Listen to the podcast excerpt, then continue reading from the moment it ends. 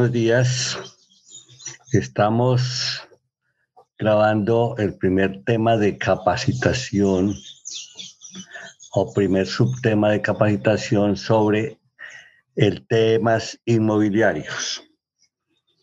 Entonces, vamos a ver precisamente en este primer capítulo la importancia y el marco de referencia eh, que tienen el marco de referencia que tiene el sector inmobiliario en las actividades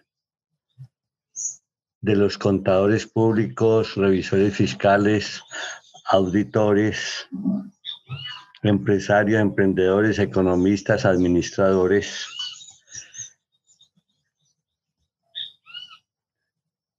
Y también inclusive para técnicos y tecnólogos. Entonces, esta capacitación es en marco de referencia del sector inmobiliario los años 2021 y siguientes. Entonces, vamos a ver. El trato que estamos haciendo o el tratar estos temas inmobiliarios es un aporte que hacen los profesionales. Aquí hice referencia cuando de habilidades blandas se trata.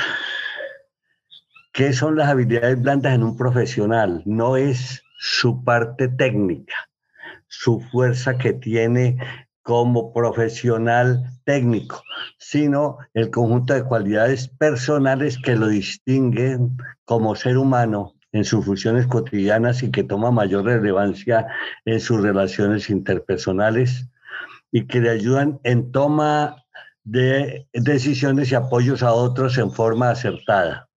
De manera que este es el aporte que se quiere hacer con estos temas inmobiliarios en estas profesiones.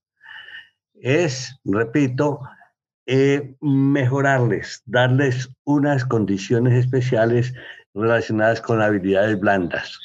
Utilizaremos la metodología de preguntas y respuestas, que es muy usual para estos casos. Los subtemas eh, a los cuales se aplicarán las preguntas y respuestas son los siguientes. Contrato de arrendamiento de bienes raíces, remodelaciones y mejora de vivienda bienes raíces, los agentes inmobiliarios, consejos para buscar una vivienda nueva o usada,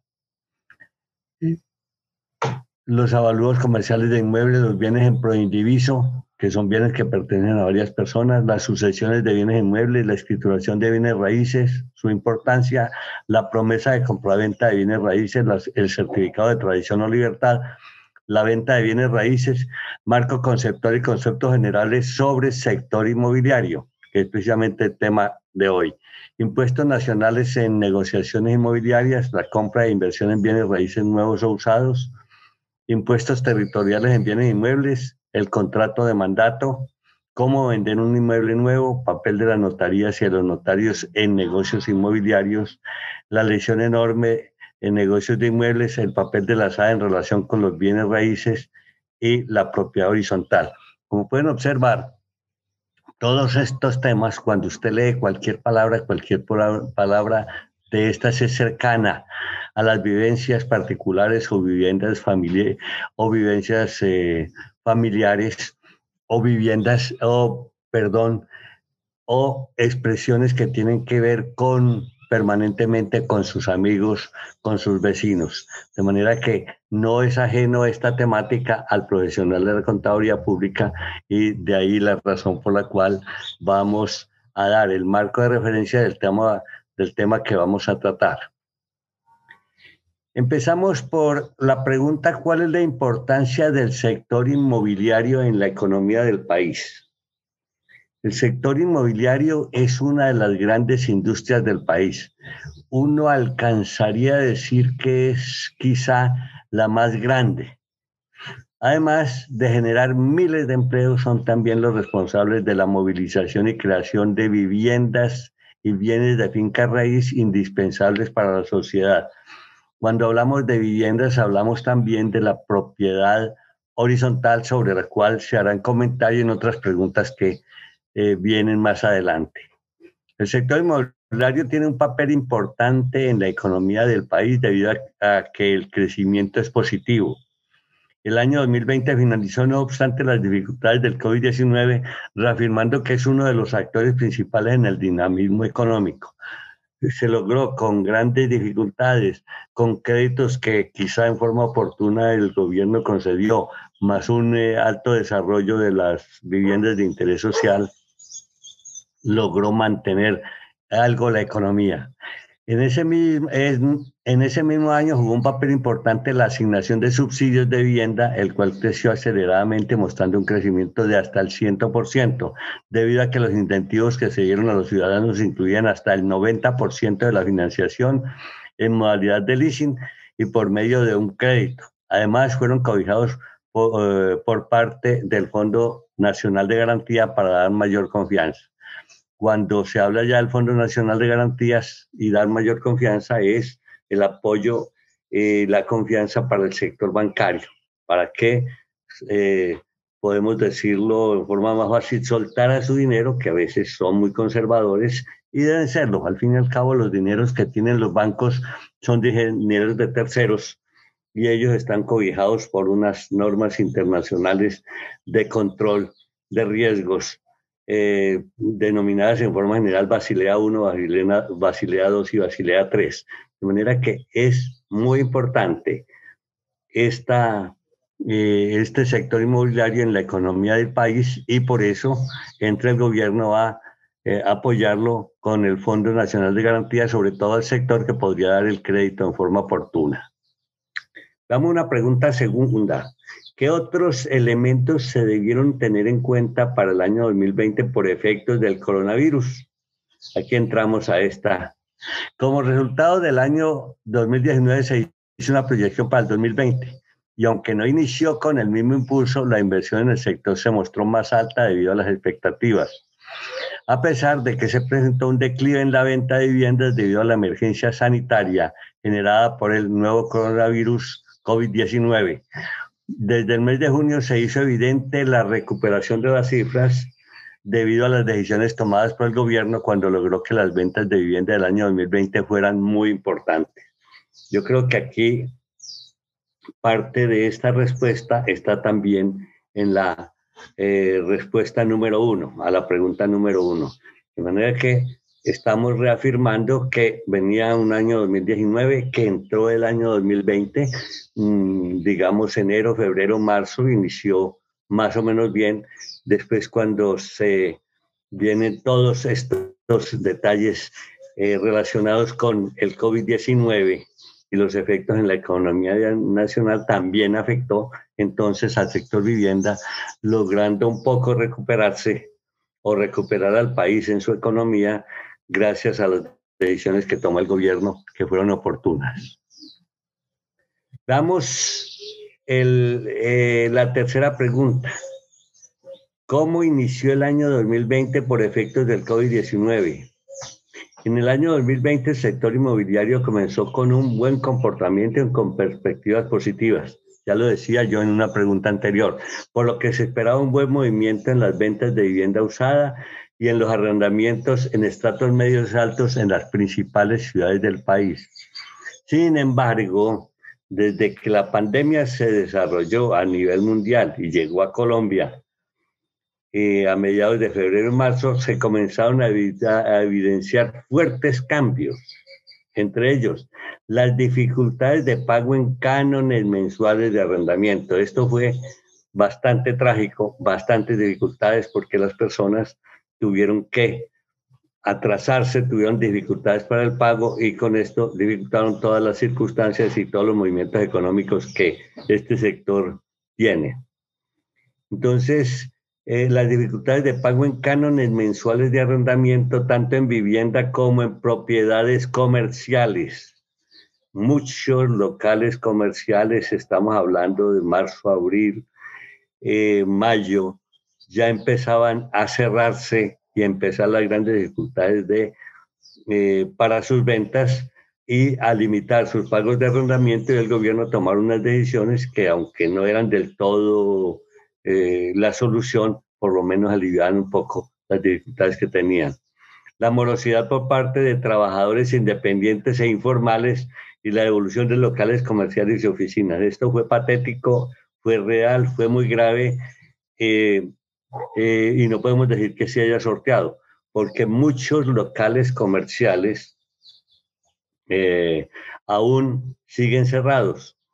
las oficinas, muchas siguen cerradas por la decisión que tomaron de que hubiera trabajo en casa y con ese trabajo en casa entonces quedaron sedes de oficinas totalmente cerradas y sin uso de ninguna clase y pagando los gastos eh, que correspondía por eh, arrendamiento o por arreglos o por reparaciones. Veamos la pregunta cuarta. ¿Fue suficiente en el año 2020 implementar parcialmente el servicio online? Cabe señalar que se comenzó a paralizar la venta de vivienda nueva y usada, ya lo dirigimos, e inclusive las fincas en el sector rural debido al cierre de las salas de venta y la imposibilidad de mostrar los inmuebles. La tragedia no era que usted eh, quisiera, sí, usted lo deseaba, quería ver el bien, pero estaban cerrados eh, las salas de ventas y era imposible mostrar los inmuebles porque usted no podría llamar a la persona y decirle vamos presencialmente a ver la finca, a ver la casa que usted desee. Por eso muchos de los servicios de finca raíz, como la asesoría, ventas de las propiedades y avalúos inmobiliarios, se comenzaron a implementar parcialmente en forma online, pero sin el logro de unos resultados evidentes. Es decir, sí se aceleró eh, eh, la venta en línea, pero eso no quiere decir que haya equilibrado eh, las necesidades que habían para el sostenimiento de los costos y gastos de, de las empresas. De manera que el sector inmobiliario fue bastante golpeado. en muchos sectores no volvieron a vender, las fincas no volvían a mostrarse, no había forma de mostrarlas y allí uh, tuvieron muchas dificultades todo el sector eh, inmobiliario especialmente, especialmente también en el sector rural. ¿Cuál fue la situación inmobiliaria del país al finalizar el año 2020? Antes hablamos de unas circunstancias del arranque de 2020 y las posibles soluciones, pero veamos cuál fue la situación inmobiliaria del país al finalizar el año 2020. La situación que se vivió desde el inicio del año 2020, febrero, marzo, era compleja y ha afectado a la mayoría de los sectores económicos. Sin embargo, el gobierno se comprometió a mantener la estabilidad financiera de este nicho como la mejor forma de superar la crisis con el menor número de pérdidas. De aquí que lo primordial para afrontar la realidad que se vive era buscar medidas que procuren mantener el equilibrio de los acuerdos contractuales referentes a ventas y alquileres y si era necesario llegar a acuerdos solidarios con los que se facilitara realizar los pagos. En esto hubo una gran cantidad de decretos tratando de resolver las necesidades del arrendador, las necesidades del arrendatario, eh, los créditos, haciendo más blandos los créditos, dando a los bancos la posibilidad de otorgar créditos a unos más largos plazos o con mayor facilidad. No era fácil la tarea, pero se logró avanzar con todas las dificultades que hubo hasta terminar el año 2020 en una forma que, aunque no era excelente, por lo menos había pasado el nivel o el punto de equilibrio. ¿Cómo, la pregunta sexta, cómo se prevé sea la situación del sector inmobiliario en Colombia para el 2021? El comportamiento del sector inmobiliario presenta condiciones favorables en el 2021, ya que uno de los sectores económicos más, ya que es uno de los sectores más estables del país, lo que ha hecho que el gobierno nacional proporcione incentivos para que los ciudadanos inviertan en su vivienda propia.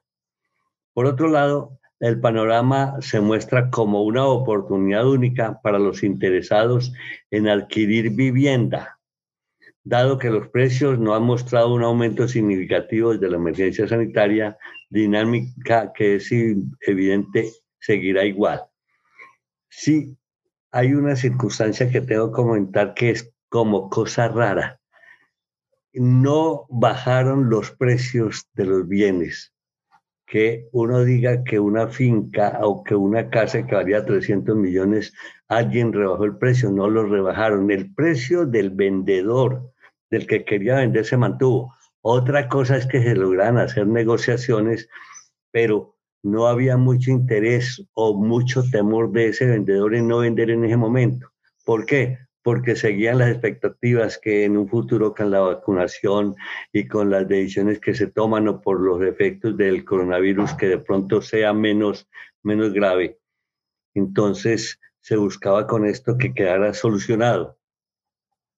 Entonces eh, se mantuvo, mantuvieron los precios y obviamente los negocios no eran tanto los agentes inmobiliarios tenían dificultades con todas las operaciones, pero por lo menos, dicen ellos, con los que hemos comentado, sobrevivieron.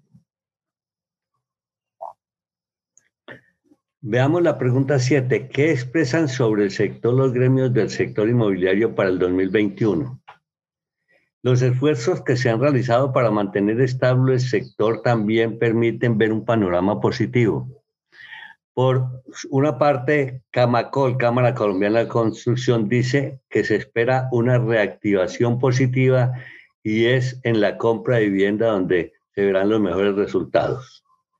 Eso sigue vigente y está acertando Camacol en esa expresión.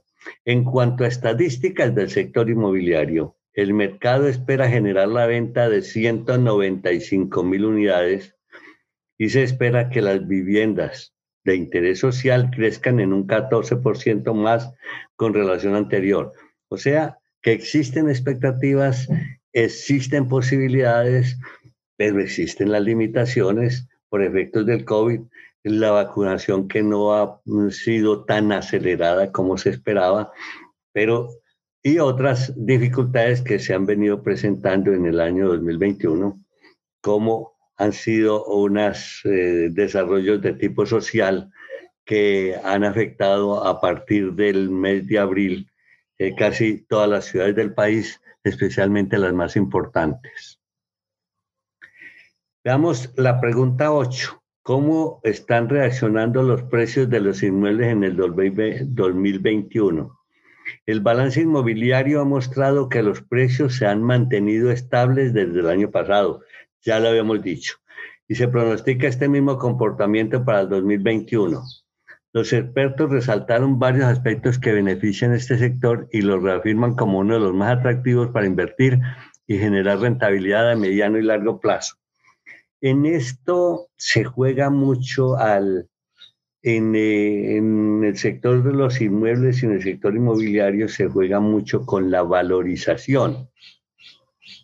El bien posiblemente no se venda, pero no está disminuyendo de valor. Sin embargo, habrá necesidades de liquidez, necesidades de recursos y obviamente con esta falta, habiendo necesidades de liquidez, habrá quien necesita los recursos, vende más rápido, vende a menos precio y logra por lo menos escriturar y salirse del bien y obtener los eh, ingresos los recursos que necesita para sus gestiones eh, diarias y permanentes en el desarrollo de esta labor o de otras labores. Veamos la pregunta novena. ¿Cuál es la dinámica de la demanda esperada para un futuro inmediato? Aunque los mercados de capitales inmobiliarios se han estabilizado con la reactivación económica, la mayoría de los países en la región anticipa que los precios totales caerán entre un 5 y un 10% a medida que se reduzcan los ingresos durante varios años. La expectativa es mantenerse, pero que posiblemente eh, caen los eh, precios es muy posible.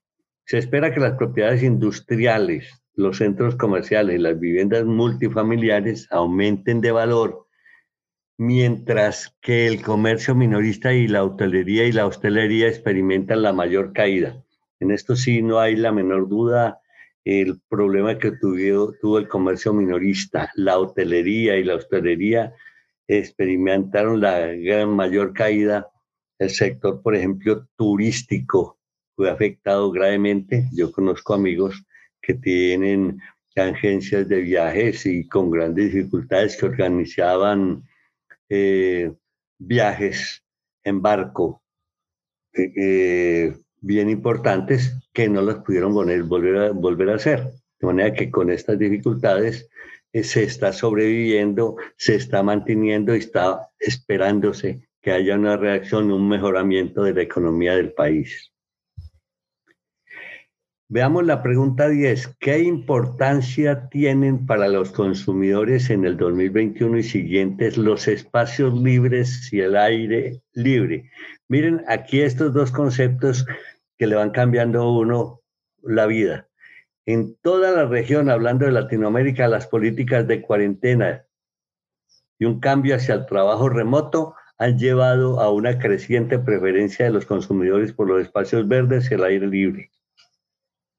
Entonces, muchos han optado por comprar, por ejemplo, viviendas en copropiedades eh, que tengan más aire, en construcciones con espacios verdes, que es importante. Muchas veces eso viene, proviene del temor que pueda tener la persona con relación a este acercamiento que muchas veces estuvo prohibido, aunque ahora se toman quizá más libertades en reuniones aunque siguen los problemas y los efectos del coronavirus.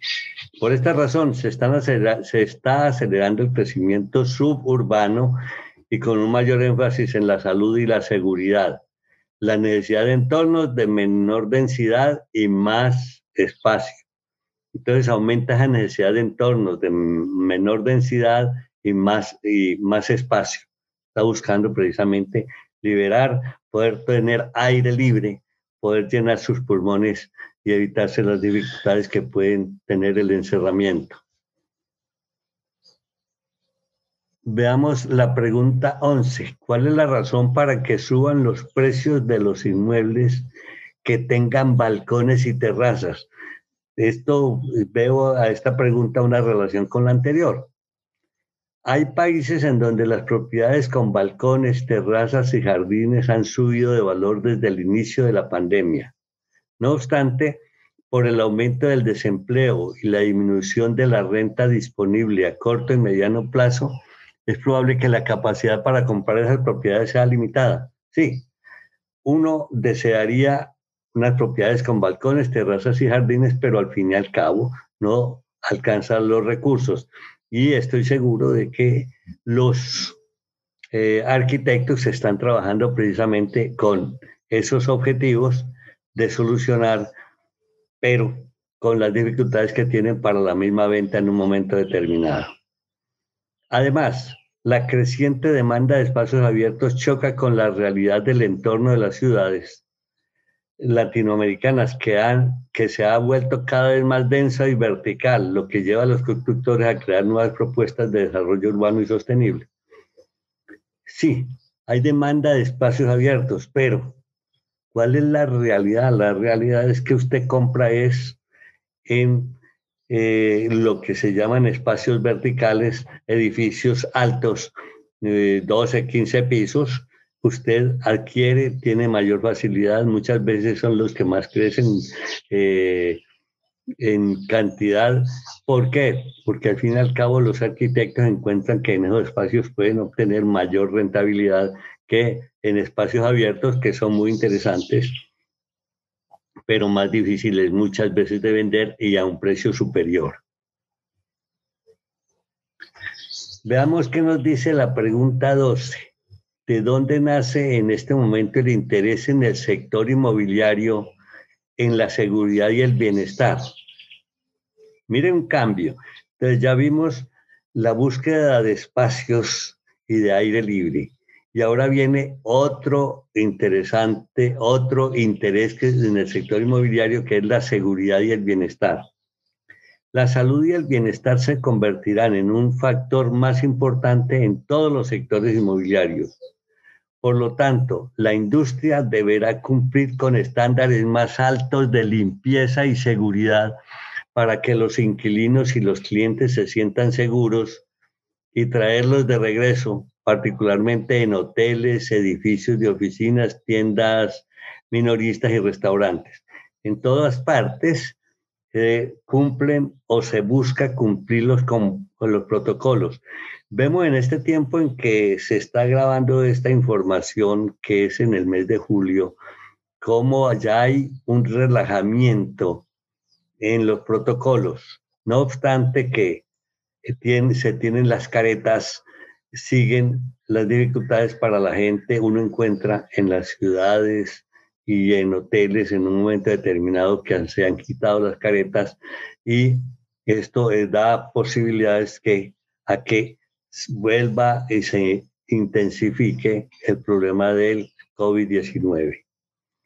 El nuevo enfoque es la seguridad personal, que conducirá a nuevos servicios y tecnología avanzada que proporcionan edificios más limpios, con infraestructura mejorada, con sensores, entradas sin contacto y aplicación de rastreos de contacto. Aquí ya viene a entrar también la tecnología a ser utilizada para lograr mayor seguridad personal y nuevos servicios. Ya vemos, por ejemplo, lo que sucede en los ascensores, por decir algo. Cuando uno va a entrar a un ascensor, generalmente dice, si va con su familia, quiere estar solamente con los cuatro o cinco de la familia. Si van más, ya existe un temor al contagio por efectos del coronavirus. Veamos la pregunta 13. ¿Qué importancia tienen para el futuro los avalúos técnicos? Parece que esta pregunta no viniera a colación aquí en una secuencia que, que estaban trayendo las demás, pero tomémosla y respondámosla como corresponde. ¿Qué importancia tienen para el futuro los avalúos técnicos? Se espera ver cómo cierra el mercado inmobiliario y de finca raíz en los distintos países latinoamericanos y qué información darán los avalúos en Colombia en cuanto a la dinámica de los precios. Pero sin duda los cambios mencionados convertirán en una realidad permanente durante los próximos años. Entonces, ¿qué, ¿cuáles son las circunstancias acá? Entendamos a los peritos evaluadores o los que hacen avalúos técnicos como expertos que dan en forma muy acertada el precio del bien en un momento determinado. Eh, para los bancos, si dan crédito a los bancos, tiene que ser un muy buen agente inmobiliario, perdón, muy buen evaluador técnico o un perito eh, evaluador el que le dé y le dé esa credibilidad al banco para dar un crédito. De manera que toman mucha importancia. En el sector gobierno también tiene gran importancia y en el sector seguros. Entonces los avalúos técnicos toman gran importancia eh, porque se convierte en una necesidad. Usted no se atreve a comprar ahora sin que haya un avalúo técnico. ¿Por qué? porque tiene que confiar en alguien y ese alguien son los evaluadores técnicos que tienen una ley que los obliga a cumplir eh, con sus responsabilidades y dar al final un dictamen indicando un precio que es el más cercano a la realidad desde el punto de vista comercial. Entonces, por eso se habla de avalúos técnicos eh, o avalúos comerciales. Es, ellos dan el valor más cercano a la realidad del precio de venta y con esto se hacen las negociaciones eh, más seguras. Entonces, eh, son muy importantes estos profesionales en este momento. Veamos la pregunta 14.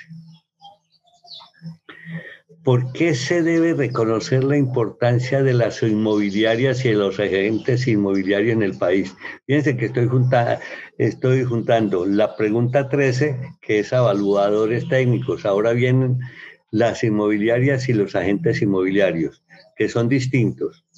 El evaluador técnico generalmente es una persona natural que hace esta gestión de hacer los avalúos. Las inmobiliarias son las empresas constructoras y los agentes inmobiliarios son los intermediarios en las negociaciones de bienes inmuebles. Entonces veamos, es importante reconocer la importancia de las empresas inmobiliarias en el crecimiento del sector, pues son estas que las que ofrecen importantes servicios que garantizan la seguridad en la inversión de inmuebles al dar certeza de los costos y valorización. Es por este motivo que si se está pensando en invertir, vender o alquilar un inmueble y sacar todo el provecho de los beneficios sin ningún tipo de contratiempo o dolores de cabeza, es preciso buscar una empresa inmobiliaria de reconocida trayectoria que lo acompañe durante todo su proceso. Esto sí es una recomendación básica. Eh, tenemos que empezar a sentirnos que aunque tenemos la capacidad de negociación, hay quienes conocen ya los mercados y las circunstancias del país que nos permitan hacer una negociación lo más acertada posible.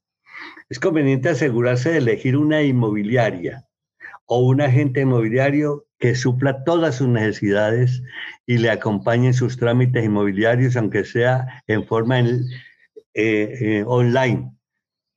Pues de esta manera se asegura de cuidar su salud y bienestar al mantener el distanciamiento social que se ha exigido para evitar la propagación del COVID-19. Eh, pero tenemos que hacer hincapié en lo siguiente. Hay un sector que tiene que ver con esta economía son las notarías. Las notarías estuvieron dispuestas, buen estado, siempre abiertas con todos los protocolos para prestar el servicio presencial. Entonces, todas las certificaciones, las escrituras, las promesas de compraventa que eh, una vez firmada y suscrita se convierte en lo que se denomina ya contrato de compraventa, que es la escritura pública, todo este papel lo ha venido desarrollando las notarías con todo el cuidado y todos los protocolos para evitar contagios. ¿Cuáles han sido las transformaciones en, en las infraestructuras por efectos del COVID-19? El COVID-19 ha generado transformaciones importantes en los sectores de las oficinas en diferentes países de la región. Sin embargo, a mediano y largo plazo, los activos inmobiliarios serán cada vez más relevantes debido a que proporcionarán bienestar y sustentabilidad, brindándole valor a las organizaciones. Y viendo el tono de la respuesta que se está dando, lo que se está entendiendo es mantenga su bien raíz, mantenga su propiedad, que es algo que por lo menos le está dando valor a la organización, le está dando seguridad, le va a estar dando garantía frente a créditos que tenga que obtener. Y en fin, lograr usted mantenerse dentro de estos límites y dentro de, estas dificultades flotando en forma eh, libre, sin dificultades, para lograr un mejor futuro. Veamos eh, la última pregunta que vamos a responder en el día de hoy. Antes de responder esta última pregunta, les comento que mucho de este material ha sido seleccionado de páginas web, de Google, eh, de, entidades inmobiliarias, eh, para poder explicarlo.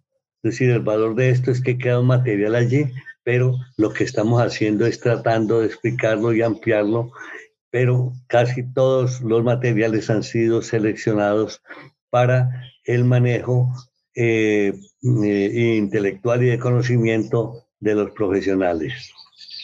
Sí creen las firmas inmobiliarias especializadas en la recuperación de los años 2021 y 2022? Es la pregunta. Los años 2021 y siguientes deberán ser los años de la recuperación y de la vuelta a la senda del crecimiento y las mejoras que muchos países han sabido conquistar en los últimos años. Es una frase, eh, mira, que está entre comillas.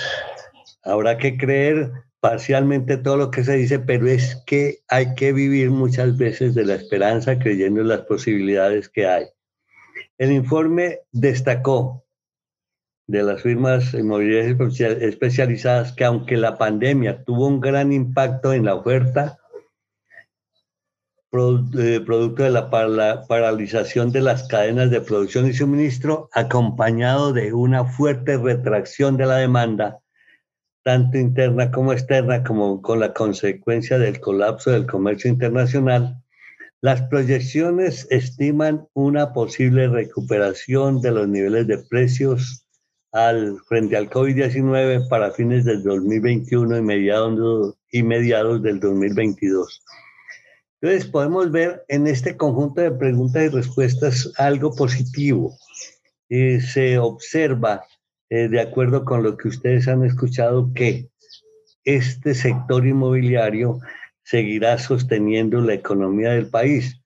En este momento se supone que hay un crecimiento, no el suficiente el que esperaría, pero viene un segundo semestre que posiblemente llegue eh, al país o llegue a las personas, a llegue a los individuos a lograr unos mejores resultados. Muchas gracias.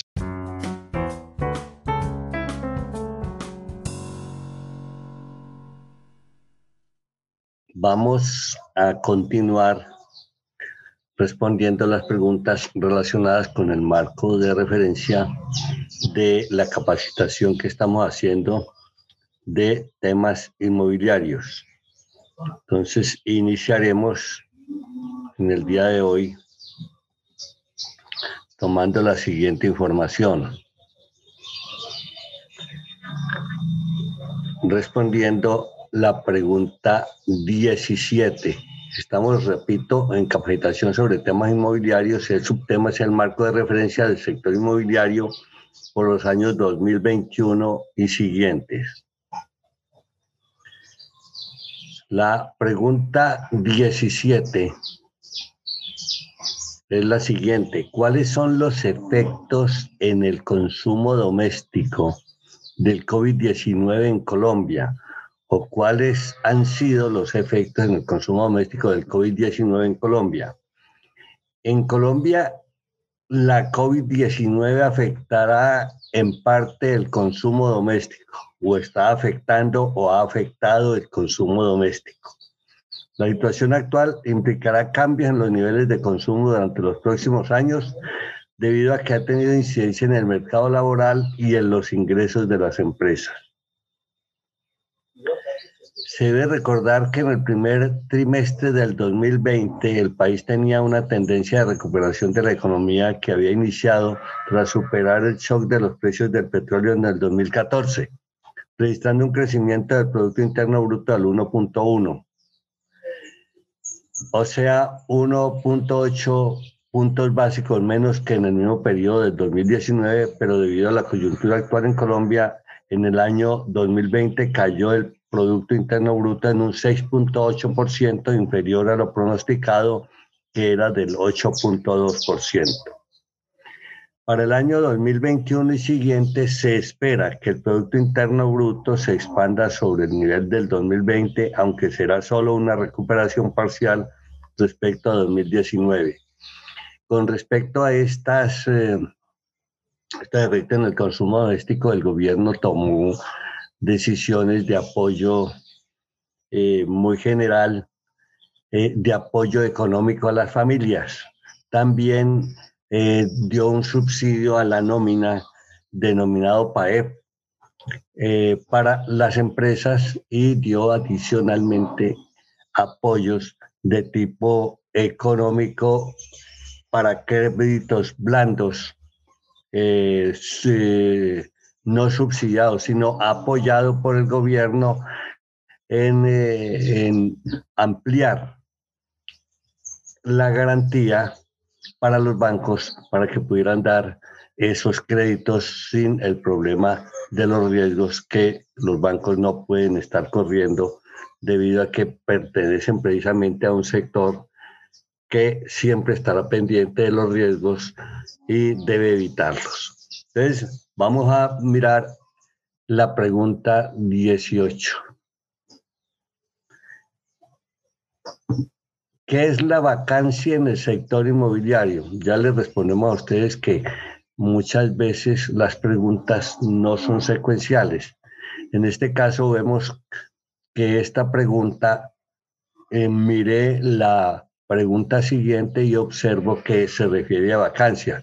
Y aquí se está definiendo lo que es la vacancia en el sector inmobiliario, que es una palabra eh, no muy común, pero significa que, eh, y se refiere al número de días que se demora en arrendar un inmueble.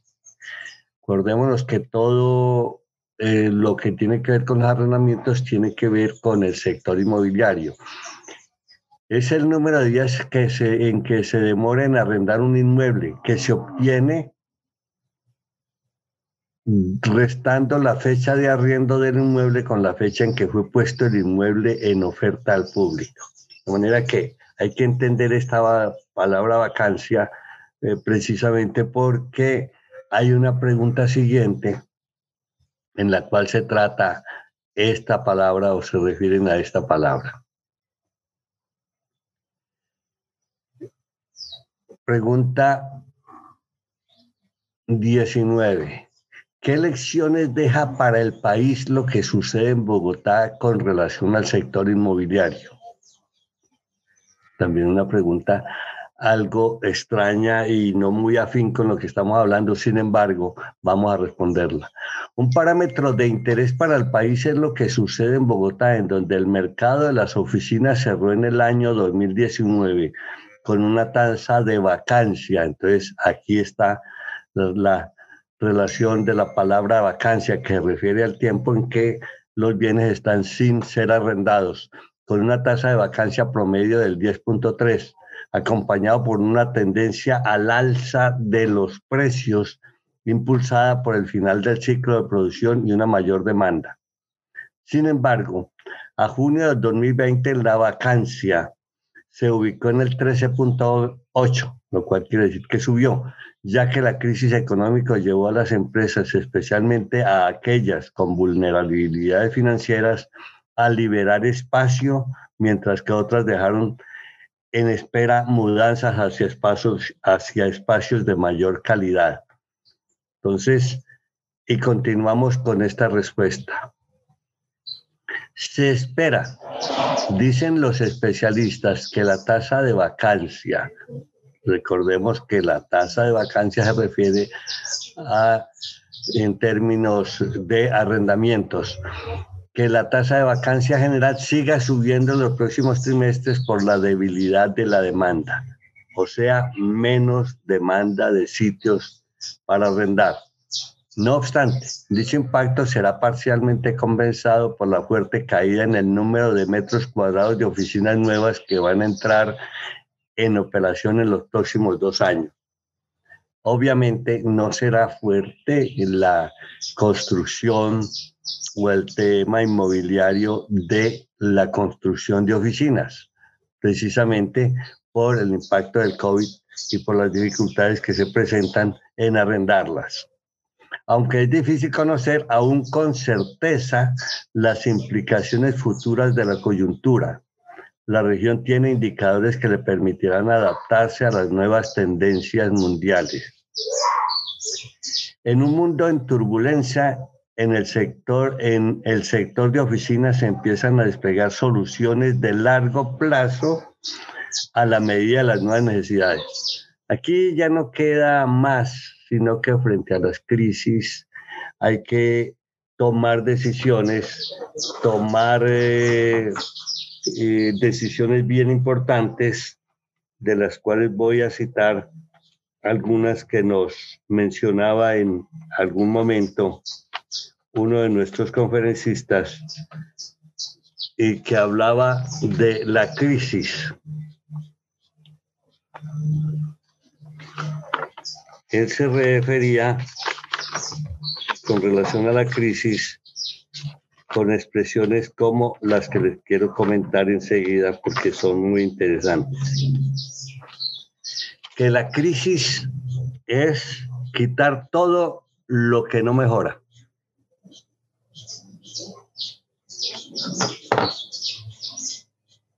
La crisis, otra frase de este conferencista, la crisis es dinamizadora.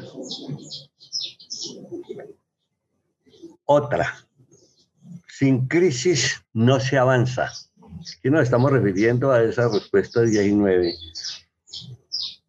Otra, las crisis, la crisis es la mayor fuente de oportunidades que existe. Otra frase bien interesante. En la crisis nacen negocios nuevos por cuenta de ella. Otra frase. En la crisis desaparecen las empresas inviables, o sea, las que no se han ganado el derecho a sobrevivir. Esta es eh, del autor Álvaro Marín, es un crisisólogo, quien tiene unos criterios muy bien logrados sobre este tema. Las crisis, dice, son dolorosas. Sigo. Las crisis nos obligan a deshacernos de las cosas a las cuales estamos acostumbrados. Miren que nos estamos reviviendo oficinas y precisamente ahí se acomoda esta frase. Las crisis son inevitables. La crisis llega, usted lo que tiene que asumir, eh, asumir actitudes frente a la crisis. En las crisis las preguntas son la base de la respuesta. Eh, la calidad de las preguntas determinan la calidad de las respuestas también en la crisis.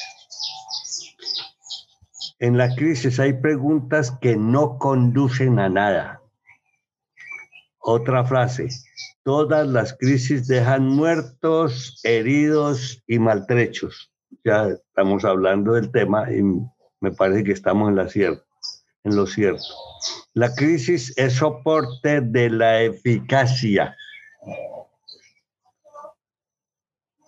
Y por último, de las que voy a mencionar es por la crisis, el dolor ayuda a cambiar las cosas. De manera que, como nos estábamos refiriendo a las lecciones que es al país lo que usa en Bogotá con relación al sector inmobiliario, y estamos hablando de la crisis de las oficinas, ahí tenemos frases que vienen bien para tenerlas en cuenta.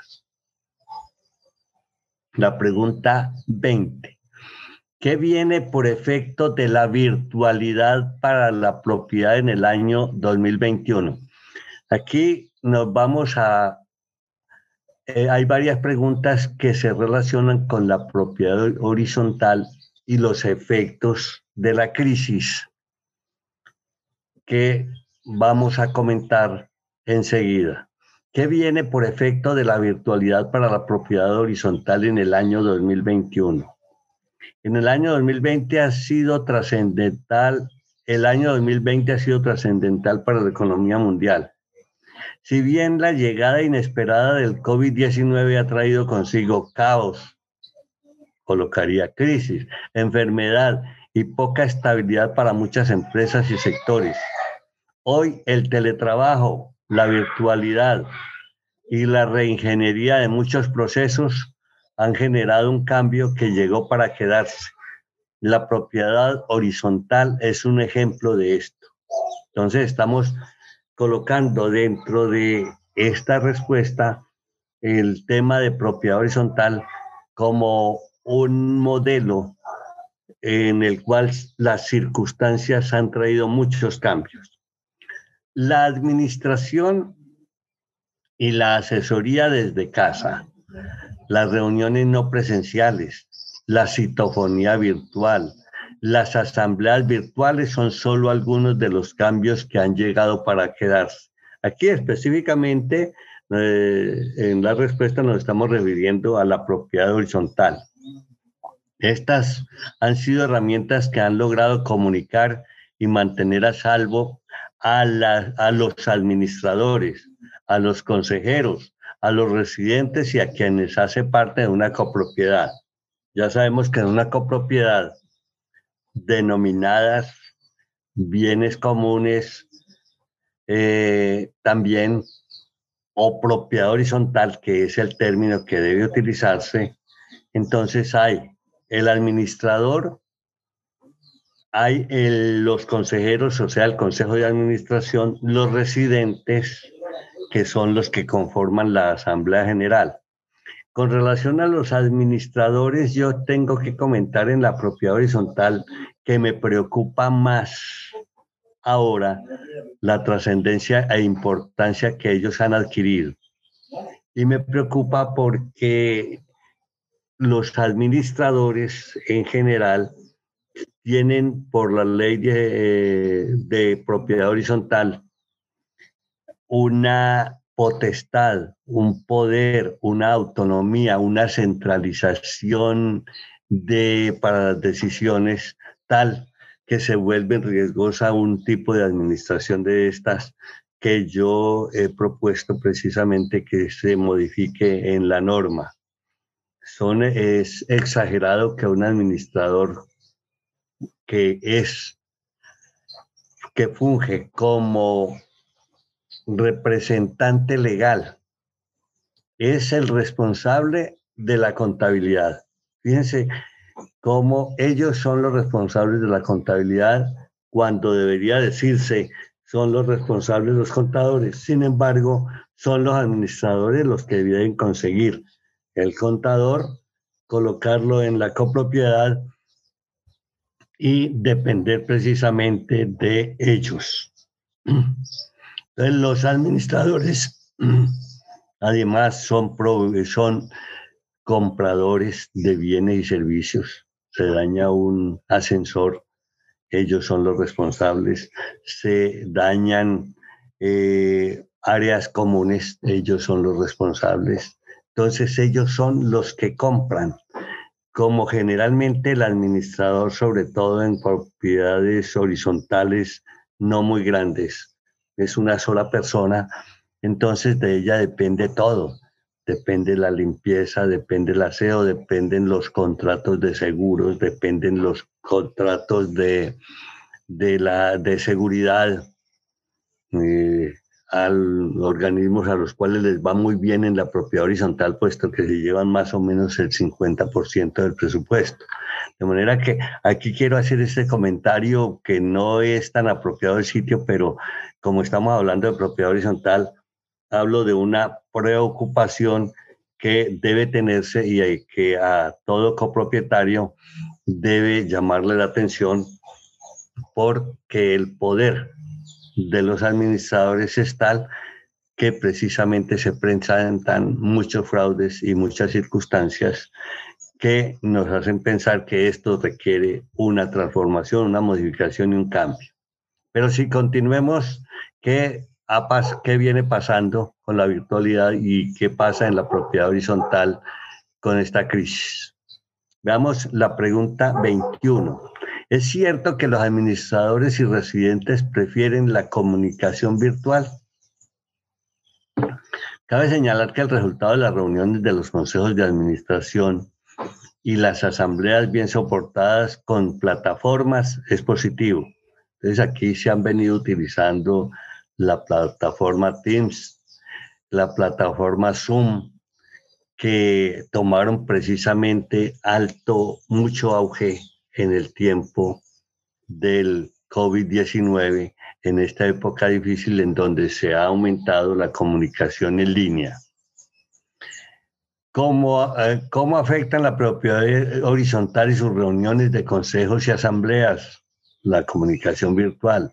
Los decretos emitidos por el gobierno del año 2021 sobre reuniones presenciales mixtas y virtuales incluyeron medidas de prevención y cuidado. Hay que tener en cuenta que el gobierno tuvo que tomar decisiones precisamente por la problemática que se presentó en las asambleas que no podían ser presenciales y tomar decisiones y tomar y eh, sacar decretos para decir cómo serían eh, esas asambleas hechas en formas mixtas, o sea, presenciales y virtuales, y las que eran solamente virtuales. Esto ha creado todas las dificultades que se quieran porque el, las, la propiedad horizontal no estaba preparada. Es decir, es que adicionalmente el problema es que no estaban preparados. Eh, no podíamos pensar que en todas las propiedades horizontales hubiera en todo momento, en todas las casas, un computador, un celular con quien eh, intercomunicarse para entrar a una plataforma eh, para virtualizar las asambleas. Entonces, en muchas decisiones eh, y en muchas asambleas y muchas asambleas han tomado determinaciones de sancionar a quien no asiste a las asambleas. Yo tengo el caso personal que he tenido eh, que pagar varias multas por dificultades que se ha tenido, no por desconocimiento, sino por las dificultades en las conexiones que pueden sucederse. Entonces esto en la, en la copropiedad ha sido muy grave, porque o bien no se tienen los dispositivos, no se tiene la capacidad para asimilar esto de la comunicación virtual, no se tienen las conexiones, no se puede acceder a las eh, plataformas, en fin, ha sido una gran dificultad que se ha venido presentando en estas circunstancias. Si bien la virtualidad ha tenido un aumento exponencial debido a la situación de pandemia que hoy vivimos, hoy es una alternativa que también facilita la vida de los administradores, consejeros y residentes. No es extraño y lo que estamos comentando es precisamente eso, que se ha facilitado la vida para el administrador, se ha facilitado para los consejeros y residentes, está muy bien, pero no se está contando aquí con las dificultades que se han tenido precisamente porque la tecnología, no estábamos preparados todos para la tecnología.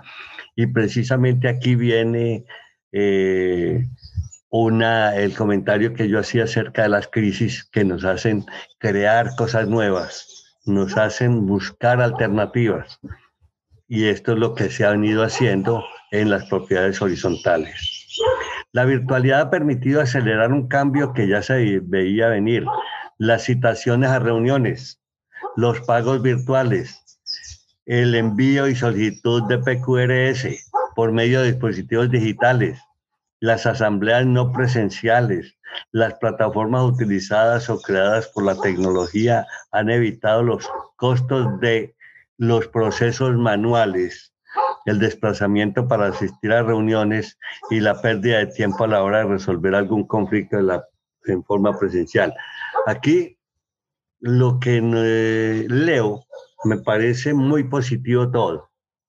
Yo lo que entro es a criticar las dificultades para que todo eso suceda. Las citaciones a reuniones, muchas veces usted no abre el correo y no lo abre porque usted no está acostumbrado a abrir los eh, correos todos los días. De pronto eh, hay personas eh, o numerosas personas que lo hacen, pero no todos están acostumbrados. Más aún, si yo no tengo el computador en la casa. En fin, todas las dificultades de, los cuales le hablaba. Los pagos virtuales se volvieron un camello y un esfuerzo grande por parte de personas con limitaciones y aún las que no tienen limitaciones. Entonces, personas que no se acostumbraron a ese, a ese tipo de servicio y a ese tipo de actividad y se les vuelve un problema. El envío y solicitud de los, de los PQRS por medio de dispositivos digitales. Enviar, enviar el PQRS es como si a ustedes estuvieran hablando la carta o, el, o la información eh, simplemente con la fotografía que se le toma al dispositivo. Las asambleas no presenciales. Bueno, las plataformas utilizadas creadas por la tecnología, ya vimos unas más comunes, la Zoom, la, la Teams y muchas que se han creado, que han evitado los costos de los procesos manuales, eso es cierto. El desplazamiento para asistir a reuniones también es cierto y la pérdida de tiempo a la hora de resolver algún conflicto de forma presencial. Esto es cierto, pero en aquello de resolver algún conflicto en, forma presencial se vuelve difícil, porque muchas veces es entre personas que se entienden y en la propiedad horizontal uno se entiende con los demás cuando los ve y cuando la asamblea discuten, no se ponen de acuerdo. Debemos recordar que las asambleas pueden durar eh, cuatro, cinco, seis, hasta seis horas y todo mundo debe asistir porque si se retira también posiblemente tiene multa. De manera que vamos a continuar a ver qué más preguntas tenemos sobre esto. ¿Cómo seguirá operando la presencialidad en, el año 2021 y siguientes? La no presencialidad nos acompañará en el año 2021 facilitando muchos procesos y conectando a cada residente o propietario de cualquier parte del mundo. Perfecto. Hoy muchos administradores y residentes prefieren la digitalización para pagar sus obligaciones, estar al tanto de los acontecimientos de la copropiedad y tener contacto directo con los colaboradores. Y eso es cierto. Es decir, la parte que facilita la virtualidad, a diferencia de la presencialidad, es muy interesante, pero esas cosas positivas traen también otras cosas negativas. Por eso es importante que busquemos nuevas formas de administrar y comunicarnos. Aquí ya entramos a un marco social de mucho interés. El mundo está cambiando y esta circunstancia en la propiedad horizontal debe cambiar. Buscar nuevas formas de administrar y comunicarnos, aprovechando que ahora es el mejor mecanismo y que casi todas las personas consideran la no presencialidad como la mejor alternativa. Así, podemos acostumbrarnos a nuevas alternativas que beneficien no solo hoy y mañana a todos, sino que sean nuevos procesos que se queden y perduren en el tiempo. Yo no tengo la menor duda de que esas nuevas alternativas se van a perdurar en el tiempo, aunque no en forma tan rígida. Seguramente en copropiedades, por ejemplo, de 500 eh, habitaciones o 500 viviendas o 300 apartamentos, eh, se llegue a una buena solución, pero los esfuerzos son grandes, la intercomunicación es difícil, el Internet, la red no es eh, lo mejor en Colombia, de manera que estamos aceptando que la virtualidad frente a la no presencialidad es benéfico, pero hace difícil porque los mecanismos que se tienen para hacerlo no son los mejores. Veamos la pregunta 23. ¿En dónde radica con la virtualidad la importancia de las habilidades blandas? Observen, ya entramos a tener temas como las habilidades blandas. Eh, y vamos a leer, de esta forma el administrador, perdón, y los consejeros podrán destinar más tiempo a las tareas que requieren de la empatía. Es parte de las habilidades blandas. Las habilidades blandas son aquellas habilidades distintas de las técnicas. Usted es un contador, usted es un administrador, usted es un eh, economista, o usted es un técnico, un tecnólogo. Eso es una habilidad que se llama habilidad dura que son las técnicas. Las habilidades blandas son las más, las que se relacionan con los aspectos humanos. Una de ellas es la empatía, una comunicación más cercana con los residentes, tareas que solo pueden ser realizadas por los seres humanos. Yo he notado eh, estos cambios eh, en algunas copropiedades en el sentido del acercamiento que tiene ahora el administrador con los que ocupan las o con las personas, con los residentes. El administrador ya se acerca más, tienen ya en una línea de WhatsApp colocada para ese servicio. El correo es muy eficiente, están informando a diario lo que antes no se hacía presencialmente. Uno desconocía muchas cosas, ahora ya en un momento determinado pueden informar que el agua se va mañana. Entonces, ¿qué quiere decir esto? Que es una información inmediata que facilita mucho el acercamiento. Entonces, esto de las habilidades blandas se refiere a todos los aspectos humanos de acercamiento, de eh, ser más tratables, de convivir con los demás, entenderse con los demás, y esto lo ha facilitado esta virtualidad. Veamos la pregunta 24. ¿Es cierta la denominación eh, de los conjuntos residenciales como microciudades en crecimiento? Seguimos hablando de propiedad horizontal. Actualmente se ha calculado que más del 60% de la población del país vive en propiedades horizontales. Fíjense la importancia que tiene la propiedad horizontal. Actualmente se ha calculado que más del 60% de la población del país vive en propiedades horizontales. Estamos haciendo 47 millones de habitantes por 60% da 28 millones 200 mil que van desde una pequeña edificación hecha por autoconstrucción de su dueño y con la opción de arrendar una pieza hasta conjuntos que pueden tener más de 500 unidades residenciales. La verdad es que es un mundo distinto, es un mundo muy importante, es un mundo solamente legislado con una ley 675 del 2001 que es obsoleta y desueta y que debe ser modificada. Sin embargo, no es mucho lo que se ha logrado hacer precisamente para establecer unas normas. Eh, debemos entender qué sucede en la propiedad horizontal con respecto a las normas. Las propiedades horizontales pueden hacer sus, eh, sus documentos base, que son lo que constituye el régimen común de cada copropiedad y allí le van adicionando elementos en las asambleas que luego tienen que colocarse como de obligatorio cumplimiento. De manera que este estar modificando es precisamente casi un derecho que tienen las propiedades horizontales de, organizar el reglamento de su propiedad horizontal a su manera y tiene el poder la asamblea.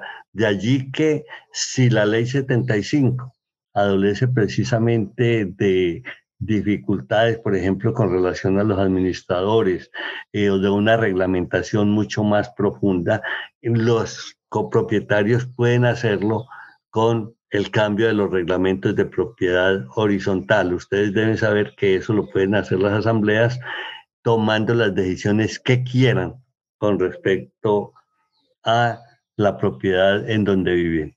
Un especialista, especialista dice que hace solo 30 años más del 80% de los colombianos habitaba en casas, situación que ha cambiado con el auge de conjuntos residenciales que prácticamente son mini municipios que otros llegan a identificar como microciudades.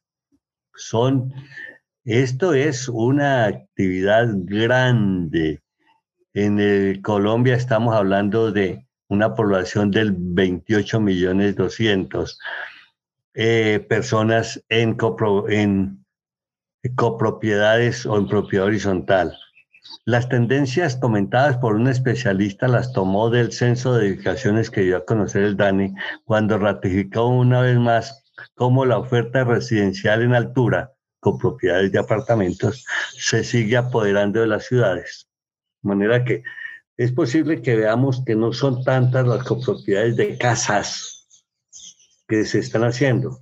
De esas son, cuando hablemos del número que quieren, son un 10%. Los demás son copropiedades eh, residenciales en altura, o sea, copropiedades de apartamentos y que se vienen apoderando de las ciudades en forma bien importante, bien grande. Uno, por ejemplo, mira una ciudad y uno ya ve una cantidad de construcciones altas y seguramente cada uno son apartamentos, copropiedades de apartamentos eh, para vivienda. Eh, uno ve, por ejemplo, simplemente una fotografía de la ciudad de Bucaramanga y uno se encuentra que una zona que fue el aeropuerto está lleno de edificios que son copropiedades eh, habitacionales, de manera que esto es muy interesante tenerlo en cuenta. Me parece que un alto aporte a la economía del país le hacen estas, eh, la copropiedad, o sea, la propiedad horizontal, que sigo diciendo debe ser reglamentada. Sustenta quien hace el comentario aún más el fenómeno, lo que destaca el Censo Inmobiliario de Bogotá de la vigencia del 2018, en el cual explica que el 70% de los predios de la ciudad está en propiedad horizontal. Eso es exageradamente alto. Estas son cifras tomadas de páginas web, de manera que eh, em, eh, las hemos tenido en cuenta por su importancia.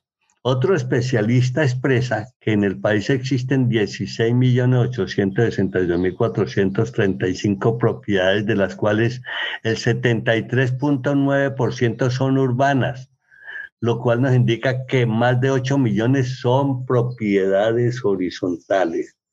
O sea, es un mundo distinto al cual no se le ha dado tanto la, no se ha dado la importancia. Pero repito, la propiedad horizontal se ha defendido por la posibilidad de modificar los reglamentos de propiedad, los reglamentos de propiedad común en estas propiedades horizontales, de manera que es por eso que ha sobrevivido.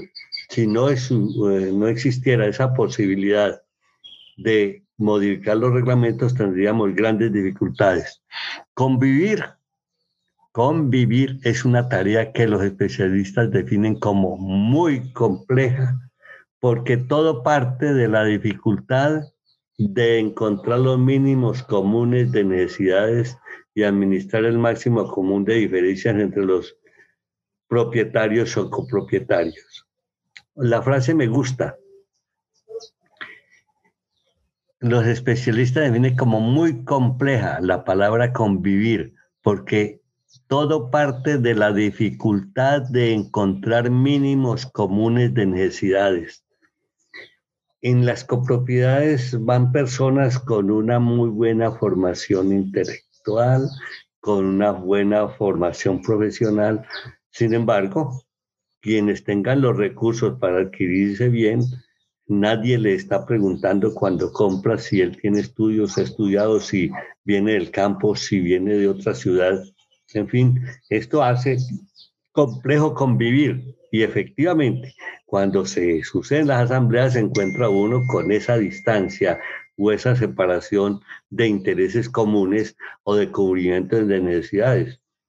Cuando eh, un copropietario eh, se niega a aceptar, por ejemplo, que le cobren intereses por ese motivo y forma eh, sus problemas cuando eso está aceptado en la misma ley, porque se atrasó en los pagos. En fin, las dificultades son numerosas y por eso les decía que hay asambleas en copropiedades que pueden durar seis u ocho horas, de las cuales repito que no se puede retirar uno porque le van a cobrar la sanción o una multa que la misma propiedad común ya aceptó en los reglamentos. Entonces, finaliza y administrar el máximo común de diferencias entre los propietarios. Esto es bien complejo. Yo mm, les confieso, no tengo ninguna relación con las viviendas de interés social, pero estoy seguro de que tienen todas las dificultades del mundo para sobrevivir, o podría ser distinto. Tanto que como no conozco de eso, posiblemente esté diciendo una barbaridad y puede ser que se entienda más fácil entre ellos en estas viviendas de interés social eh, que eh, subsidia el gobierno. Veamos la pregunta 25. ¿Por qué en adelante, entre comillas, la gente es el gran desafío? En estos predios, según el especialista, estamos hablando de propiedad horizontal, se encuentran las viviendas donde el proceso toma forma cuando existe un problema común o un inconveniente de un inmueble que afecta a otro. En este punto se trata de asuntos relativamente fáciles de administrar, ya que se refieren a la decoración o a los daños en tuberías y jardines, entre otros asuntos operativos. A uno le dicen, el problema es que de su baño sale agua que me está dañando el apartamento. Pues eso es fácil de resolver, no los aspectos humanos y la forma como se pide que haya la solución. Sin embargo, el verdadero desafío está en las personas que los habitan, dice el especialista. Es aquí donde el administrador pasa por ser algo así como un alcalde, muchas veces sin preparación. A los administradores, a diferencia, por ejemplo, de los peritos evaluadores que tienen eh, obligación en una ley, a los administradores no existe una norma que les pida una formación profesional. Y entonces, hay las dificultades para quien sin tener la capacidad de a ser así en una copropiedad como un alcalde, como un inspector de policía, como un juez de paz y un árbitro de conciliación, en torno a un manual de convivencia y a una serie de normas escritas más como costumbres que como normas, lo que siempre causa enormes confusiones. Eh, allí en las copropiedades existen precisamente el manual de convivencias y normas escritas por cantidades que causan enormes confusiones.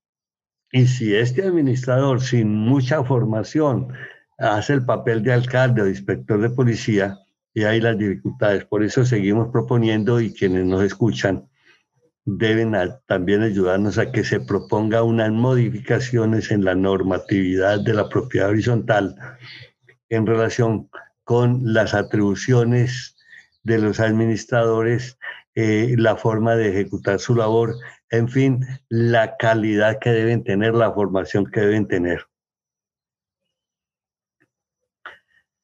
Ante esto, el especialista reitera la importancia de comprender que hoy el 80% de los colombianos viven en las ciudades y solo el 20% en el campo, cifra que era inversa hace 50 años. Los que somos mayores podemos entender esa circunstancia. Era cierto, antes, el, hace 50 años, el 80% de los colombianos vivían en el campo y el 20% en las ciudades. Ahora se cambió todo, el mundo ha cambiado, se ha modificado, los negocios, las actividades hacen que esto se haya invertido. Al caracterizar los residentes, el especialista expresa, está hablando ya de los residentes o de los copropietarios, y habla de residentes porque no siempre vive en el apartamento un copropietario, puede haberlo arrendado. Si bien muchos de ellos viven en la ciudad, nacieron en el campo y al convivir con otras personas 100% citadinas, se dan diferencias que hacen que las relaciones no sean tan dinámicas como se quiera. Bueno, en unidades eh, residenciales donde eh, se habla de estrato 3, 4, 5 y todos pertenecen a ese estrato, no hay tanto problema. El problema, yo estoy seguro que se tiene que estar presentando en aquellas unidades residenciales en donde ya no hay eh, situación nada de estrato social, sino que se presentan dificultades de formación, de calificación, de sitio de donde viven, eh, cómo llegaron, quién los trajo, por qué viven en ese momento, en ese apartamento, por qué se habla de que alguien fuma marihuana, que alguien se la pasa haciendo ruido todo el día y todas las cosas novedosas y raras que suceden en las copropiedades. Veamos la pregunta 26. ¿Cuál es la importancia de los administradores en la propiedad horizontal? Bueno, aquí tenemos una pregunta bien interesante de la cual ya hemos respondido algo. En los edificios y conjuntos el verdadero desafío está en las personas que lo habitan, ya lo digo. Aquí el administrador tiene una gran responsabilidad, pero son más que las responsabilidades que, las, que les asigne la ley 675 del 2001. Según el especialista, cuando las generaciones hablan entre sí, hay muchas diferencias y esto hace que el papel del administrador de una propiedad horizontal no solo sea de buen componedor, sino de intérprete entre estas personas. y esto me queda claro. Uno ya observa cómo cuando se va a nombrar ahora administrador se, se eh, averigua mucho de la vida de estas personas, si tienen esa capacidad de interactuar con los demás. Si se trata de un administrador agresivo, estoy seguro que si está con 100 apartamentos, esa copropiedad, este señor no puede durar, porque su agresividad se irá, se irá intensificando en la medida que pasa el tiempo y que se van apareciendo las dificultades. A esto se debe sumar los estilos de la vida de los colombianos, que van desde una persona muy rural, muy ambiental y tradicional, hasta los que son muy urbanos y digitales sin importar su edad. Y es que también aquí aparece esas diferencias que son muy grandes y dice sin importar su edad, también aquí se presentan las dificultades porque las personas mayores conviviendo en áreas comunes con personas jóvenes, eh, se crean dificultades porque o unos no aceptan lo de los demás o bien los otros no entienden las circunstancias que viven, por ejemplo, en este caso los jóvenes. Estas condiciones de generación y de estilo de vida hacen que la copropiedad no sea un tema de administración, sino un enorme reto de convivencia. Entonces, creo que aquí estamos finalizando este, este tema con lo que no podríamos decir que una copropiedad no es un problema del administrador, que él sí es el responsable que él es el representante legal, pero es un problema de convivencia. Por eso la pregunta es, ¿los administradores están preparados para lograr administrar los retos humanos de los conjuntos? ¿Si reciben una formación adecuada? ¿Si alcanzan a asistir a seminarios que le permitan eh, entender cómo deben administrar, son verdaderamente administradores.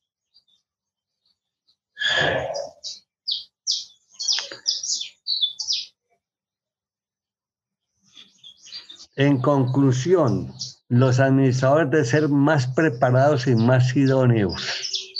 El régimen de propiedad horizontal Ley 75-2001 no es solo para vivienda, también es para uso corporativos, oficinas y centros comerciales, entre otros, que aplican y para lo cual trazan pautas con el fin de garantizar su buen funcionamiento. Se requieren administradores más idóneos.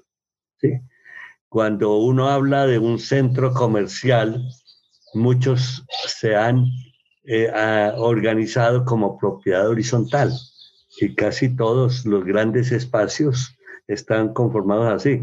Yo conozco uno en una ciudad que me parece muy simpático, en donde el, la gran, el más grande espacio es de un supermercado cuyo nombre no voy a decir ahora, pero es con el único en donde si usted compró y lleva el vale para pagar el parqueo, el parqueadero, usted no tiene que pagar. Usted puede haber comprado en los otros 200 eh, locales comerciales y tiene que ir a pagar la... Y tiene que ir a pagar el parqueadero. Entonces, esto de, ¿de dónde nace? Seguramente ese gran espacio, ese gran supermercado es el que tiene seguramente el 51% del área de esa copropiedad. Entonces, de ese centro comercial. Entonces, en esas circunstancias, eh, ellos tienen derecho a colocar ese, esa oportunidad para quienes hayan comprado allí. Entonces, usted necesariamente va a tener que comprar eh, una camisa, unos zapatos o unos dulces para llevar el vale para que no le cobren el parqueadero. Me parece pues eh, muy inteligente, pero me parece que hacen aquí una diferencia en donde no debe haberla. Los administradores tienen gran responsabilidad en la valorización o no de una propiedad, de una copropiedad. Eh, cuando hemos intervenido en asambleas, hemos dicho que uno de los objetivos del administrador es valorizar la copropiedad. Valorizarla es dinamizarla, mantenerla limpia, organizada, presentable. No es que las circunstancias hagan que usted busque quien limpie la copropiedad. No, es que alguien de la copropiedad necesita vender y cuando entran a ver la propiedad para vender se encuentran con que las zonas comunes están sucias, con que hay goteras, con que hay las aguas no fluyen correctamente, hay agua estancada. Todas esas dificultades hacen que la propiedad que usted va a vender haya bajado de valor sin querer queriendo. Resulta que es por efecto de la eh, forma como la administración de la copropiedad se está llevando a cabo. Por eso es clave elevar las competencias de estos administradores, sin dejar de lado a la comunidad que debe asumir su papel y compromiso para que entiendan, por ejemplo, que asistir a la asamblea es un deber. Bueno, ya las copropiedades aprendieron y entonces con la multa que coloquen a quien no asisten, que muchas veces es hasta del 50% de la cuota mensual, entonces eh, la persona asiste, no, pues, no de buenas ganas, o envía a un delegado dándole el poder para hacerlo. De manera que esto sí queda resuelto por, en esa forma. Entonces, en esta forma terminamos el eh, marco de referencia que estamos dando al tema que, que hablamos de, de eh, temas inmobiliarios de esta capacitación de mucho interés. Eh, nosotros queremos comentar de dónde se ha seleccionado el material utilizado. Este material sobre el sector inmobiliario fue seleccionado por José Hernando Zuluaga Marín y adaptado de páginas web de diferentes empresas inmobiliarias, de agentes inmobiliarios y de periódicos del país utilizando el buscador Google. De manera que les tenemos que agradecer que nos hayan escuchado en esta parte inicial de los temas inmobiliarios a que nos estamos refiriendo. Bueno, muchas gracias.